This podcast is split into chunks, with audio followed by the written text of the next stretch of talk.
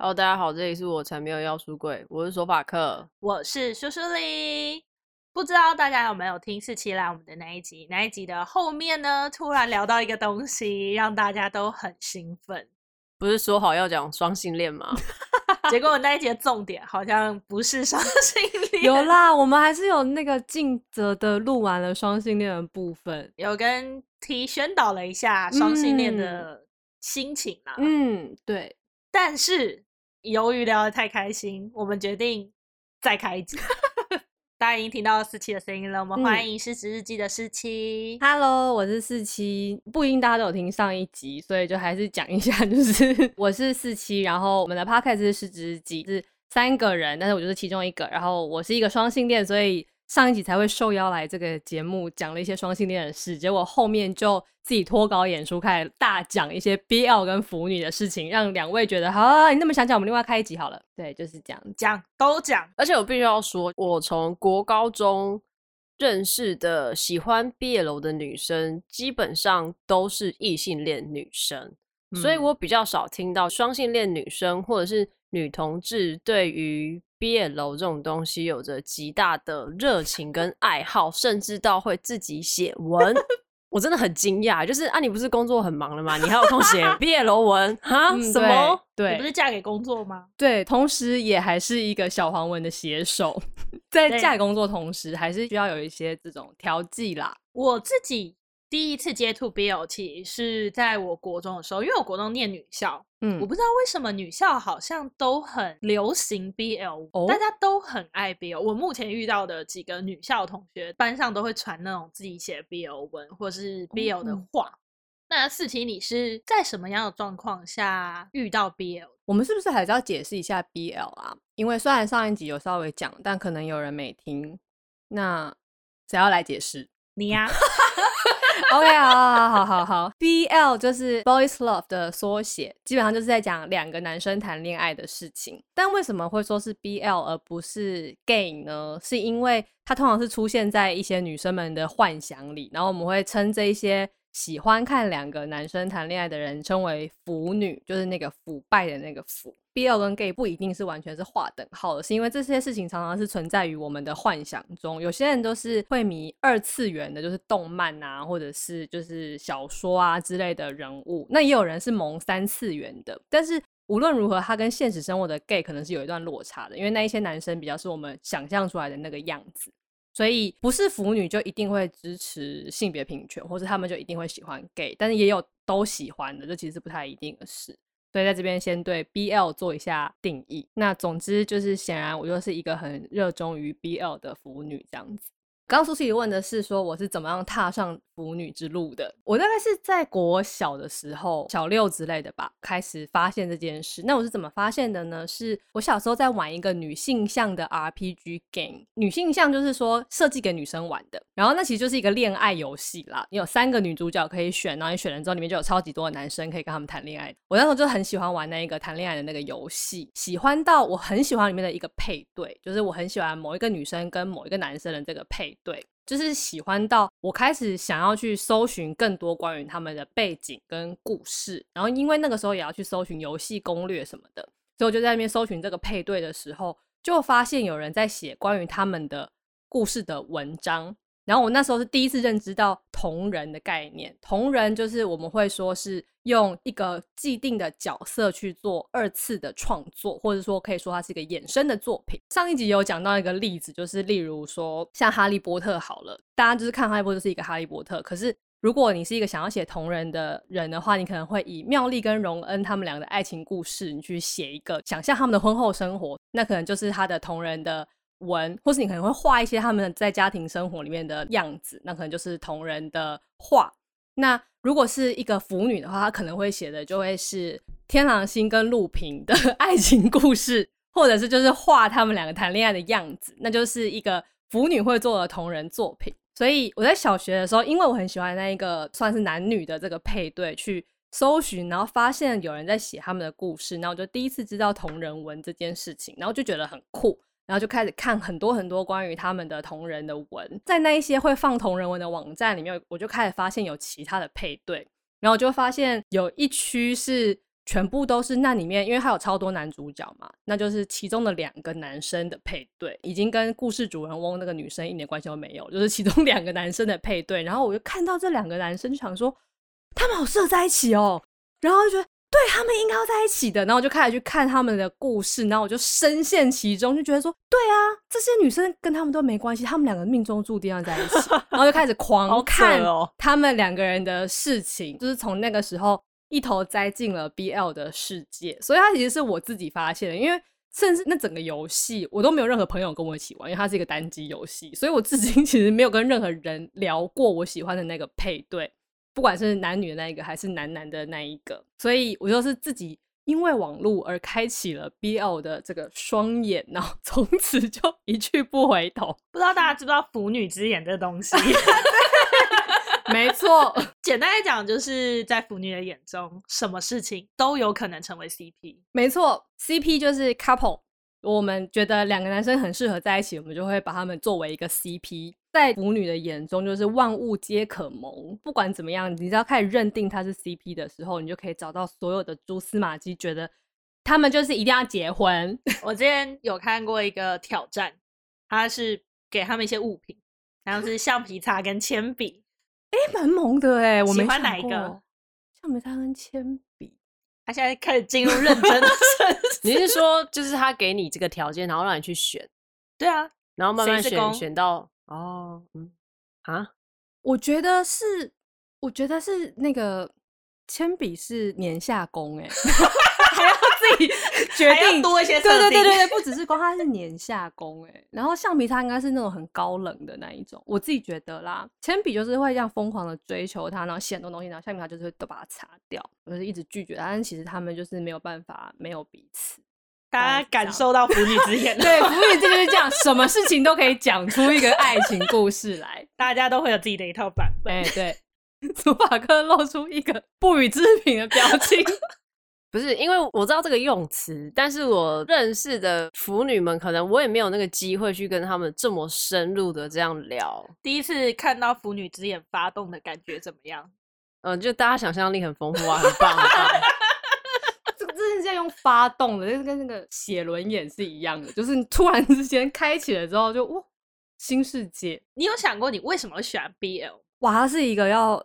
我我想很多年的一件事情，因为 BL 这件事情我觉得很酷，就是它其实应该算是一个蛮广泛的现象，因为显然它不只是存在，例如说台湾好，就是世界 各地都有 BL 这样子的事情，而且人数其实不少诶、欸，就其实很多，而且它基本上只存在于女生对于两个男生的幻想，反过来我很少看到男生对于两个女生有那么多幻想，有啦，有人会就是迷这个东西，但是那个人数跟他们的。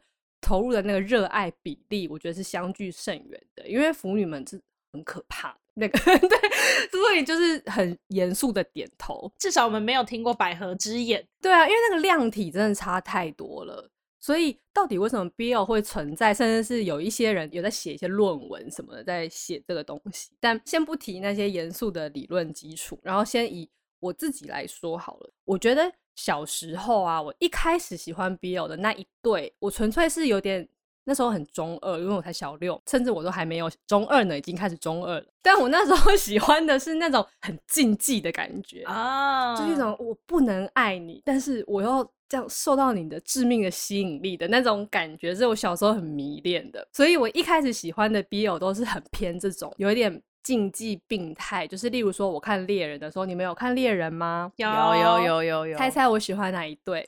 反正不是奇犽跟小杰，不是，因为他们不病态啊。病态？西索跟小杰？不是，我不知道西索还有跟谁配对，而且里面病态除了西索跟每个人都可以配对，西索跟每对，你只要开启了腐女之眼，我很抱歉，任何人都可以配对。西索是一个最好配的人，你知道吗？他是最好，他总攻哎。又讲一个术语，总攻是什么呢？总攻就是他可以攻每一个人，就是他 always 是 top，就是攻跟受都是 top 跟 bottom 嘛，就是攻就是进入者，然后受就是被进入者。西索就是可以是总攻，但是西索受的时候也另外有一番风味，所以他真的可以跟任何人配。没错，所以他到底要跟谁配？他就是一个在哪里都可以。我知道，我知道，但你刚刚不是有说你最喜欢？哦，我最喜欢的配对，我那时候一开始最喜欢的配对是库洛洛跟库拉皮卡。并不病态，就是我们是永远的宿敌，但是我们又深爱着对方，就是喜欢这一种。我就是喜欢这种很 突然很想要跟你说 吃个药好不好？然后那时候啊，那时候啊，但我还占另外一个配对是西索跟伊尔迷这一对，我也很喜欢。但是我曾经有看过一篇就是写的非常好的文，是库洛洛跟西索跟伊尔迷，就是他们三个人就是各自 cross over 这样。那一篇写的非常好，叫做什么？呃。钉子小丑与逆十字吧，它至今都算是我觉得在猎人的 BL 同人文里的一篇经典，而且网络上还找得到哦。如果他对这个配对有兴趣的话，我突然间宣传这件事情是要干什么？奇怪，大家 可以去看一下那个到底就是可能有多病态啊，或者是多需要吃药这样子。对对对，对，反正我可以体验一下。我小时候就是很喜欢那种竞技感，所以才开始喜欢 BL 的，但是。后来，我觉得可能跟那个年代，就算是男同志的氛围，我觉得也比较是那样，都是有点悲情的。就那时候会读到的文学作品或影视作品，也会是像《镊子》啊，或是《蓝雨》啊。你们知道这部电影吗？哦，《蓝雨》知道有有，我们好像之前在提同志电影的时候有稍微提到。对对对对对，就是都会是这种，就是蛮压抑，然后蛮苦情的。然后我觉得我那时候就是因为很中二，所以很喜欢这个感觉，所以才会很喜欢 BL。所以，与其说我特别喜欢两个男生谈恋爱，不如说我就是很喜欢那样的情感强度。然后，因为在 BL 作品里面，你很容易可以达到这个情感强度，所以我那时候才会非常喜欢。其实中间有几年我比较没那么，就是我很用力的辅带，就是国小、国中。然后我到高中的时候就在那边认真念书，到大学也是，所以就没有再很认真的辅了。我又重新 辅上来，是出社会之后的事情。但我后来在追求的东西就有点不太一样了。我发现我开始是在 BL 作品里面投射我对于情感的某一种理想。其实上一集有稍微的讲到一点点，就是我在感情里非常追求彼此了解。但其实除了彼此了解之后，其实更追求一种几乎是占有的感觉，就是我非常需要对方跟我是人生路上面的同伴。然后那个同伴是我们是站在一样的高度在面对这个世界，然后我们是可以。为了彼此去战斗的这种感觉，比较以中国古典文学来说，是一种侠侣的感觉，就是你们两个必须要是那样子的关系，然后之前是要有一些除了感情之外，还是有一些情谊在的。然后因为我就很追求这样子的感情模式，以这样子的感情模式，它这么热，需要关注吗？他需要追求什么其他东西吧？你不用理他。好好好，他在找他的 CP 啦。啊，原来是这样子。因为我很追求在感情里面有这样子的元素，然后这个元素是很容易在 BL 作品里面找到的。我觉得三号以两个人都是男生的状态之下，他们会有先建立一种有点类似兄弟的情谊，就那个情谊是我非常喜欢的，就是你们是作为两个人是。知己，再来才是喜欢上对方，然后跟对方在一起，就那个情感我非常喜欢。然后我很喜欢那个平等的感觉。当然，男女之间也是可以有平等跟就是这样子的感情的。但我觉得在影视作品里面比较少去强调这一个部分。但是在很多 BL 的作品里面，这件事情是很被凸显的。然后我觉得是因为这样子，所以我又开始重新迷上了 BL 这件事。所以，为什么我会踏上这条道路，或者我在 BL 里面追求什么？我觉得其实都一样，都是我当时对于情感一个美好的、完美的感情的投射是什么。然后我刚好可以在 BL 作品里面找到它，所以我才会去投入这件事情。所以你喜欢 BL，不喜欢 GL，是因为 GL 女生跟女生之间没有情谊？我觉得好像很少强调这件事，欸，但我喜欢美少女战士啊，但美少女战士就有啊。就是你看天王星跟海王星之间就是那种关系，就是他们是战友，就是我非常需要战友感，所以很帅，真的天王星真的很帅，天王星真的是大家小时候第一个遇到的 T，对，帅，他是女同志的启蒙。可是大部分的女女的作品里面，我觉得那些事是没有特别被强调，比较多的好像就是姐妹闺蜜的那一种感觉，比较没有那种一起战斗的剧情。嗯因为我现在在搜索，我现在看到过的 BL 很多都是从什么同学啊，或者是什么没有血缘关系的姐妹那一种，然后开始出发的，嗯、所以对他们来说，那样子的设定，他们不需要去彼此扶持什么东西，或是说去为一个什么东西战斗奋斗的感觉吧，嗯、就不够入四期的眼。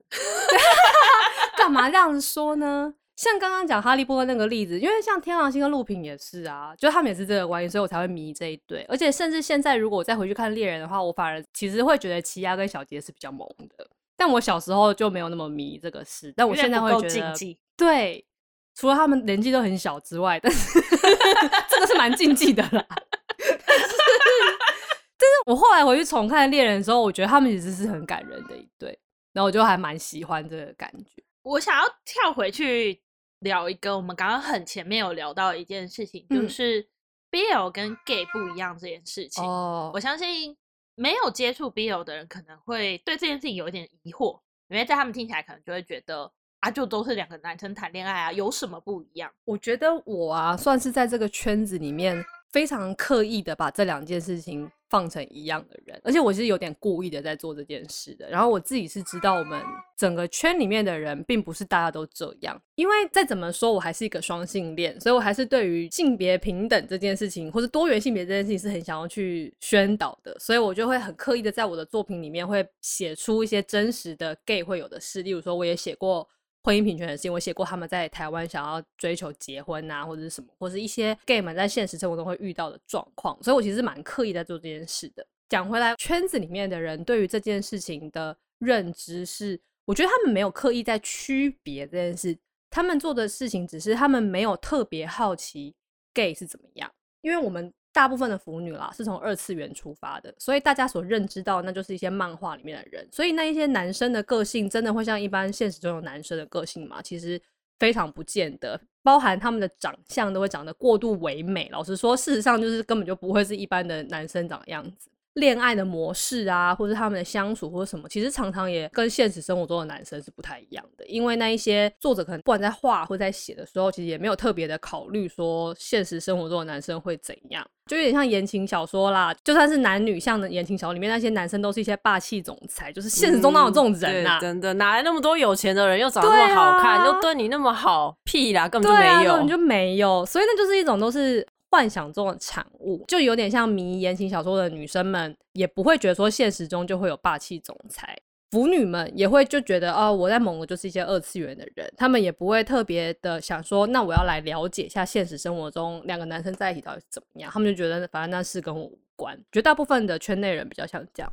我们之前有看一个漫画，它是一个在书店打工的故事。它其实里面就有讲到，其实在日本的一些书店，BL 的柜跟男同志的柜是分开的，它是两个不一样的区域。我刚刚听起来会有一种 BL 的男生就是 BL 的男生，跟一般男生没有关系的感觉。嗯，但我觉得这个东西就很明显的又再去告诉你说，他的受众是不一样的。嗯。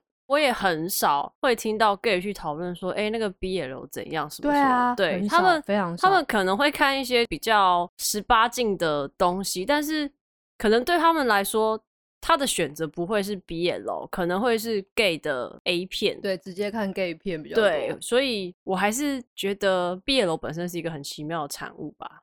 因为其实有一阵子你是觉得，或者是自称自己是女同志的。嗯那同时，你又是喜欢 BL 的，对，你有被问过这件事情？有，我有被问过这件事，好像在讲双性恋那集有微微的讲到，但是现在就是重讲一次。因为当时我作为一个以女同志自居的人，大致上大家如果认知我是女同志的话，应该会觉得，那你就是比较喜欢女生，所以理论上你应该喜欢女生的，不管是心理还是是身体上，你都是喜欢女生的。但是为什么一个喜欢女生的人，照理讲你应该对男生没兴趣啊？可是你会想要看两个男生谈恋爱，甚至想要看两个男生做爱，就这件事情是怎样？所以你到底对男生有兴趣还是没兴趣？在被这样子质问的时候，我会自己陷入说：哎，对啊，所以我到底是怎么样？我到底能不能够对男生有反应呢？我就在认真的探讨说，当我在看 BL 的不管是图还是文的时候，我到底在想象自己是。怎么样？就我有带入他们吗？我后来就发现，我可以带入任何一个角色，我可以想象自己是攻，我也可以想象自己是受，两边都可以让我觉得快乐。然后我甚至大姐也有说已经在快乐，我现在已经在快乐了，是是因为我已经开始想了。作为一个女生，我可以想象我现在是攻，然后我就想象这个受在我的面前，然后我就会觉得哇，我超想干他，然后就觉得哇，我的幻肢都硬了之类的，就是我是可以这样子想的。但是平常作为一个女同志，或甚至现在作为一个双性恋，好了，我基本上就是一个枕头公主。我事实上就是觉得在性爱的关系中，我比较想要就是躺在那边什么事都不用做的人。但是我却可以对幻想中的难题有这种奇奇怪怪的欲望。对于我来说，BL 这件事情，它是我的一个幻想的投射。然后，因为我的幻想非常的无边无际，所以性别这件事情完全没有阻碍我去幻想这件事情，甚至它还增加我的幻想的丰富度。因为我可以就是想到任何一种视角的样子，并且获得我的满足。是不是因为女生跟女生之间你已经经历过了，没有办法有那个想象的突破？我觉得是因为我光想就累，就是你就知道，就知道其实没有那么美好啦，就是很多麻烦的事情，就是啊，就是不小心又弄错地方又痛，然后又干掉又干嘛？要洗手，要剪指甲。对啊，然后就你又要找那个在哪边，然后就明明不是刚刚不是找到了吗？为什么现在又不对？是怎样啊？就我光好像觉得很累。日期真的就是很烦恼，这个 我看起来就很累，对不对？对对对，你看就觉得、嗯、天哪，这就是太麻烦了，真的很麻烦。女生哈，我就可以想象她们漂漂亮亮的亲亲抱抱，然后摸摸。这里要做的时候，我就会开始一阵泪上心头，然后就觉得很麻烦。所以说，有些事情还是要有点距离才美好。对啊，搞不好我要是男生的话，我也不会觉得 BL 那么爽，就是其实没有那么容易就会爽啦。但我现在想起来都觉得怎样想都很爽嘛。在你这么兴奋的状况下，我们就来推荐一个你最喜欢的 CP 好了。好哦，好哦。要先跟大家说，我其实没有看很多，我比较是那种，我如果喜欢一个配对，我就会超级喜欢，然后我就很沉迷，然后我就会开始疯狂看这个配对的所有的图跟文，沉迷很久。沉迷最久的应该就是有沉迷一个。大概两三年，那两三年就只刻这一对，没有刻。两三年太久了吧？嗯，我刚刚说我是小黄文写手嘛，就是我写同人文，也就是基本上我只有写这个配对，我几乎没有写过别的配对。然后我就是为了他写了很多很多很多的文，好疯狂哦！所以我没有刻很多，然后我有刻二次元，也有三次元的。现在想要推荐给大家的是，我觉得是一个比较平易近人。其实前阵子非常红，所以大家可能也会知道是什么，就是一个日剧。它的全名是《如果到了三十岁 还是处男，可能说不定会变成魔法师》。太长了，我刚刚一定有讲错，但反正它的简称就是《樱桃魔法》，是去年此时就是很红的一个日剧。基本上就是两个很可爱的男生的一个爱情故事。然后这个日剧超级短的，一集只有半小时而已，总共才十二集吧，所以你就是每天晚上配个小。宵夜就可以看完。它是去年十月的时候吧上映的，然后一直上映到圣诞节。我觉得它就是拯救了我的整个冬季。它是一个让我重新相信爱情是如此美好的一个故事，所以真的很推荐大家可以去看哦。在那个 KKTV 上面有。我觉得我对面的思琪现在旁边都是小粉红泡泡。我只要想起他们就是粉红泡泡。那部日剧是不是拯救你去年的单身生活？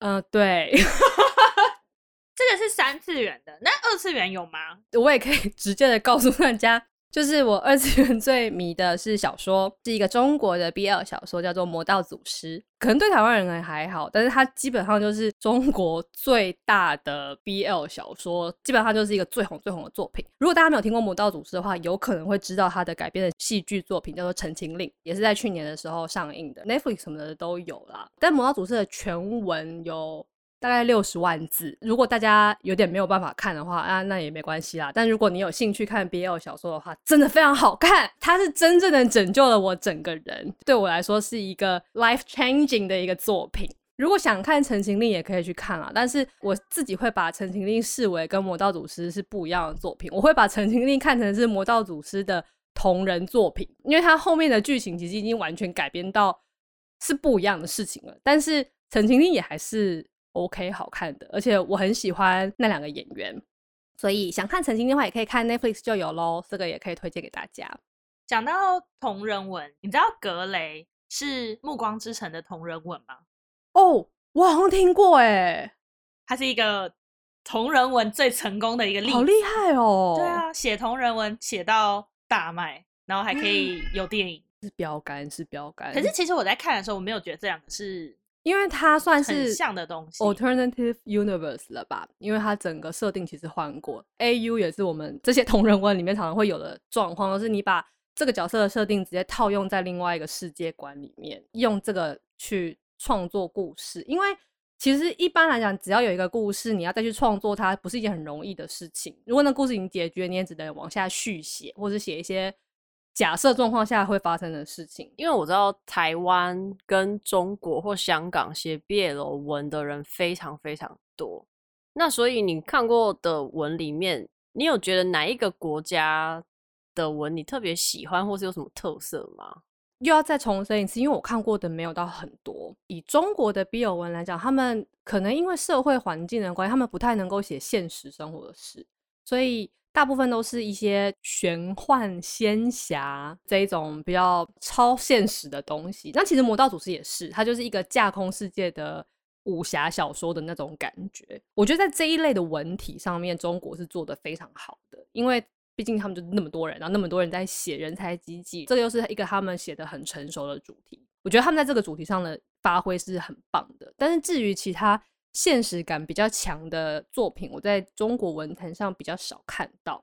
可是也因为我没看很多啦。如果是以同人文来说的话，因为我迷的作品是中国的作品，所以他在中国最多的读者，然后也有最多的同人文作者。所以我后来看的同人文也会是以中国的同人文居多，反而台湾的就比较少。但是像我去年开始迷《樱桃魔法》之后，看的文章就几乎都是。台湾作者的以文风来讲的话，我觉得台湾的作者能够写的东西的现实感其实是比较强的。然后刚刚一开始有讲到说，可能你会把 BL 跟现实生活的 gay 这两件事情很脱节的状况，我觉得在台湾作者身上比较少见。可能是我们社会风气真的比较开放，跟我们身边的 gay 的能见度是比较多的。我会觉得大家所描写的这些 BL 的主角们，其实比较像是真正。你在路上可以认识到的喜欢男生的人，我觉得这件事情其实蛮明显，而且以台湾作者而言，大家会写的东西也比较没那么压抑跟苦情，就会比较稍微落地跟比较日常可爱一点。这是我观察到文风上面有一个算是比较普遍的状况，但当然还是因为每个作者会有不同的差距啦。可是我刚刚说的都还是比较以同人文来看，但是以广大的 BL 市场，我就不是很确定了，因为就我喜欢的作品很少，然后我的题材也没有涉猎到很广，例如说太重口的，我是没有办法吃的，所以在这这些地方我就不太确定。可是你喜欢一些竞技的，可是竞技的里面不是都会有一些重口？竞技是我小时候的事，我现在没有很喜欢竞技。哦，我现在现在不喜欢追求，他长大了，好不好？我现在追求已经不是那个了。那在你看比较中国那边的文学的时候，嗯，哇，中国那边的文学讲的好像有多厉害，是不是就是小黄文，就是车文罢了。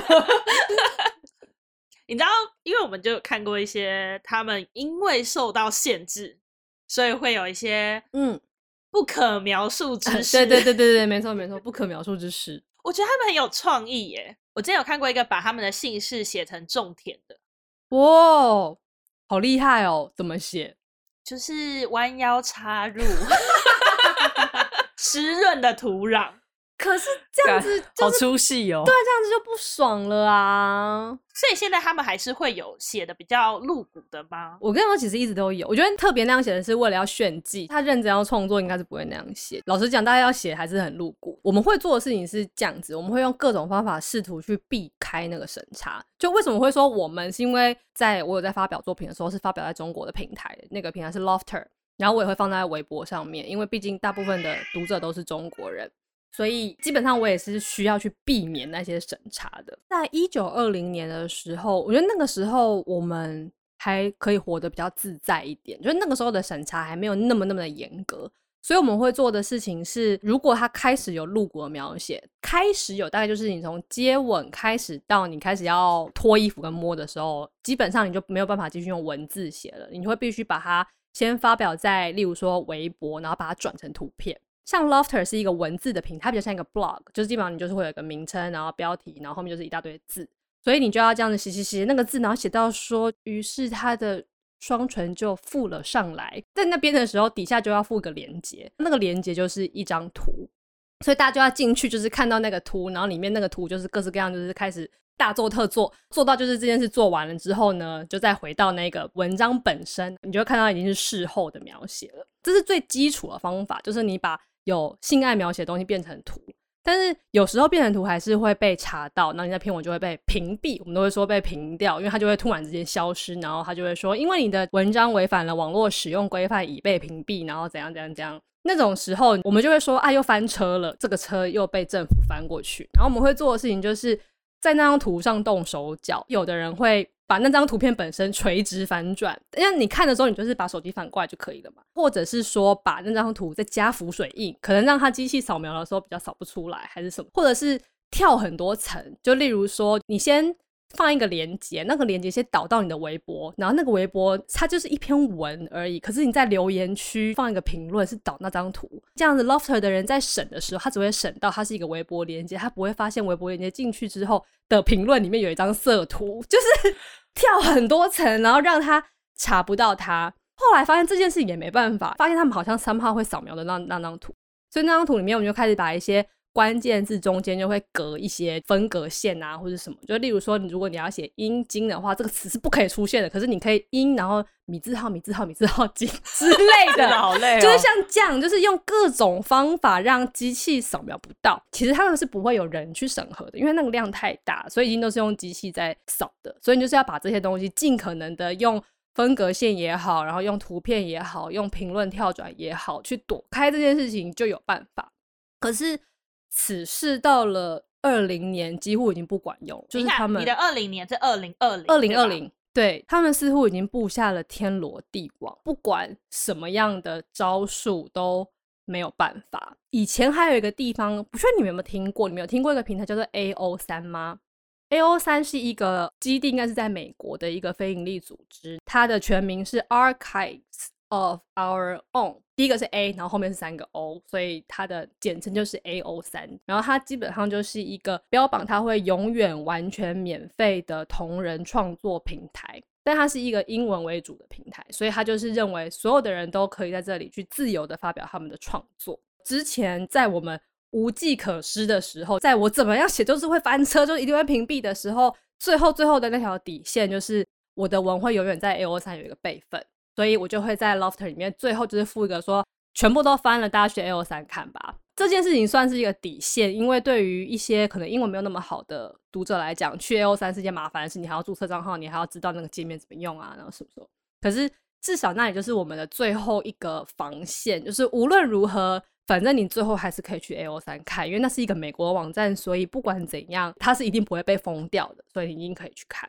但也是在二零二零年的春天的时候吧，中国政府把 AO 三直接强掉了，就是他把这整个网站跟 Facebook 跟 Google 一样，就直接挡在他的防火墙，跟疫情一起做了出来。对，就是在去年三月的时候。然后那件事情其实，在同人圈里面引起了一个非常大的波涛。然后我觉得这件事情蛮深刻的，伤害了我。对我来讲，那其实是代表我的最后一个安全的地方也消失了。我那时候会感觉到是有一些读者将会永远的看不到我的某些文章了，因为我在 Lofter 上面的文一篇一篇的被屏掉。之前我就会叫他们去看 AO3，但是我现在没办法再叫他们去了。然后我就觉得我无计可施。我是可以再想一些办法把它弄到微博上，可是那个要花的心力真的非常非常大，我就觉得我没有办法再为这件事情努力了，所以我大概就在这件事情之后，刚好因为那时候工作也进入一个非常忙碌的阶段，那之后就没有再继续创作。然后我觉得其实跟 AO 三被抢这件事情蛮有关系的。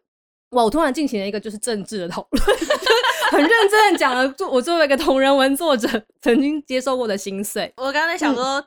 嗯我们是不是要递卫生纸？他感觉快哭了。没有没有没有没有，他已经过去一年了。这个事情是不是跟中国他们那个时候开始关一些性别相关的社团什么的？更早，他们就在禁一些色情的东西的时候，嗯，应该是说他们禁的是多元性别、少数性别那一个族群的性的东西吗？我觉得不是，就是那个时候 AO 三被抢，比较不是从性别这件事，因为最近有一波他们在做多元性别的这件事情，但那个时候他们在做比较像是扫黄打非哦，就是他比较是觉得说那是一些就是色情的地方，所以他们是以这个理由去把它强调的。之前有一阵子他们打的旗帜比较是这个。我有一阵子很着迷于一个中国小说，它也没有很好看，其实普通，但是 但你很着迷，我很着迷，就是那种很制式化的霸气总裁跟富家千金的故事。嗯、富家千金可能被害啊，然后他要卷土重来啊，然后那个霸气总裁就会在他需要的时候出现，嗯，这种就是很无聊的故事。为什么喜欢呢？因为太荒谬，太 好看，好看到我还揪我朋友一起看。真的假的？可以推荐给我吗？我看有多荒谬，很荒谬。在这之中，让我觉得最好玩的事情是，我要去猜他到底在讲什么。哦，你说中国用语，还是因为他也是有一些要为了避免审查的、这个？我在猜，可能是我能够现在想到最简单，就是可能美国他写米国，然后还有一个国家是棒国，棒子的棒，你知道是什么？我不知道哎、欸，是韩国。为什么？因为写起来像，像吗？不像啊，它的简体啊。哦，简体就像了，是不是？好吧，就反正就是有这种，他到底在写什么？所以他可能就是像刚刚四七说，他们并没有办法写一些太过于真实的、实际的东西，所以连国家他可能也要转换一下，或者是像有一些是比较负面的词，他们会用英文简写去写。嗯，比如说强暴，他们可能就对强暴这个词绝对不能出现，一定会被评掉。利逼之类的，我不知道。嗯、那时候看大概可以看得懂啊，嗯、有时候看不懂，我就是嗯嗯百思不得其解，我就算跳过讨论。我们会玩一个猜谜的游戏。其实说真的、啊，因为刚刚听四七这样说，他在写那些黄文的时候，他要经过重重的关卡，才有办法让读者看到。你应该是有确定有人在看你的文章吧，所以你才会更觉得说。我的一个可以跟读者沟通的地方，其实等于是完全被毁掉。对，因为我刚刚就在想说，其实如果我要转换那么多个网址，或者是那么多的方法，哎、欸，我真的会有点不想看、欸。对啊，真的，就除非你真的对那个作品或作者非常非常有爱。然后像刚刚为了开车无所不用其极。对，然后像刚刚苏苏里说那些，如果是看不懂一些简体字，我也会直接不想看，尤其是文字，因为我比较不常看。文我是比较常看图，图，因为我以前国高中我的朋友们很多都是很喜欢画图或是买漫画的，嗯，所以我觉得对于可以看那么长的文章，它里面又要有一些你可能会看不懂的文字，到底谁受得了？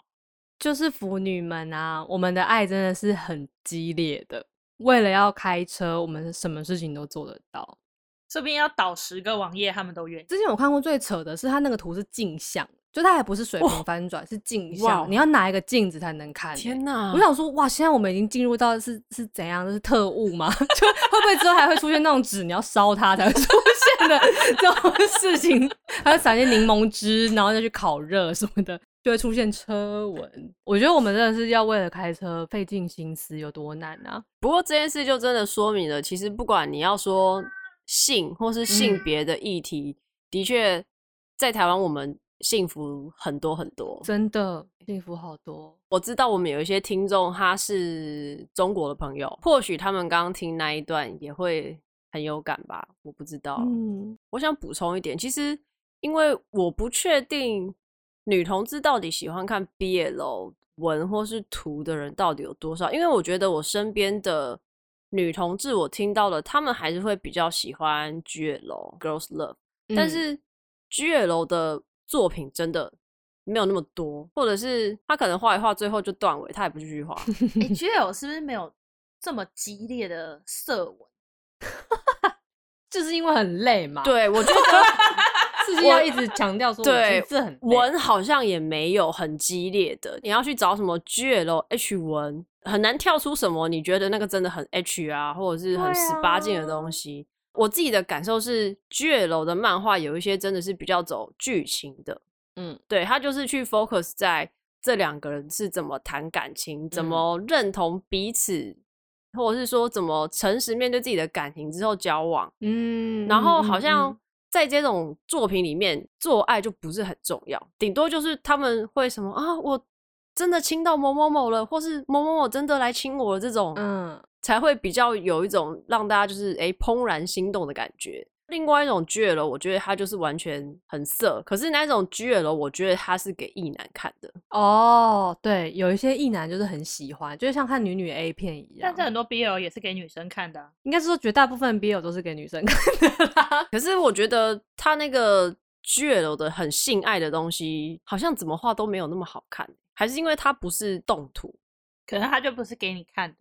哦，也有可能、嗯，我觉得很有可能，因为其实我知道有些男生是会看女女的 A 片的，但是那些 A 片其实对为我们女同事眼中看起来是不好看的啊，因为你就会觉得那那其实一点都就是对什么水晶指甲、啊，就一点都不切实际啊，就觉得那样根本就不会爽，好吧？那只是你们一男自己看了自己开心而已。其实我觉得 BL 可能也是这样，我猜也许我们画的一些色图或是我们写的色文，在真正的 gay 的眼中，他们也会觉得没有什么好。兴奋的，就是啊，根本就不可能会那样子，好不好？可能我们画那个，他就觉得那个体位根本就是没有办法，脚不可能凹到那个程度之类的，可能都蛮跳脱现实的。所以可能也是因为这样，我身边的腐女其实绝大多数也都是异性恋。以学理上来说，蛮多人都认为会喜欢 BL，其实它还是女性对于男性的幻想的投射。那如果你要对男性有幻想的话，那可能大部分会有这种幻想的人，还是会以异性恋居多吧？可能是因为这样，所以我很少认识女同志的腐女。我自己是双性恋，所以可能还比较可以。对，我好像没有认识真的是女同志的，有双的，但是女同志的话，我真的没有认识。而且就是你要到腐女的那个境界，就是你真的要很投入、很狂热。我只能敢说，对比 GL，我还算蛮常看。韩国的一些 BL 漫画，或是日本的 BL 漫画、嗯、GL 实在是很多都要等，等它慢慢出完，嗯、所以到最后呢，我就不会去看了。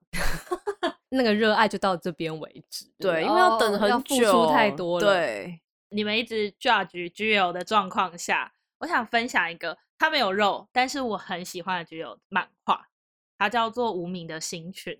无名的星群，对，没有名字的星星，无名的星群。嗯。他也讲三个女生互相喜欢的故事，就是 A 喜欢 B，B 喜欢 C，C 喜欢 uh, 是一个回圈的。我觉得很好看，如果大家有兴趣的话，可以看看。好诶、欸，我来找找。我觉得是有跳脱那些比较清淡的故事，嗯、是一个看了会有点难过的故事。哦，其实今天这集呢，就是让大家看看多元性别里面，又在对于一个多元性别的创作的热爱的时候，会有多么的多元。对对对，真的很多元哦。腐女也应该算，虽然它的量大家会觉得好像以数量来说很多，可是其实还是非主流。对，还是一个比较非主流的角色。所以你看，非主流中的非主流，我觉得我是两个非主流的交集，因为两个人其实可能都蛮多，非异性恋蛮多的，腐女也蛮多的，但是他的交集可能蛮少。然后我刚好有是那个交集，一个腐女非异性恋。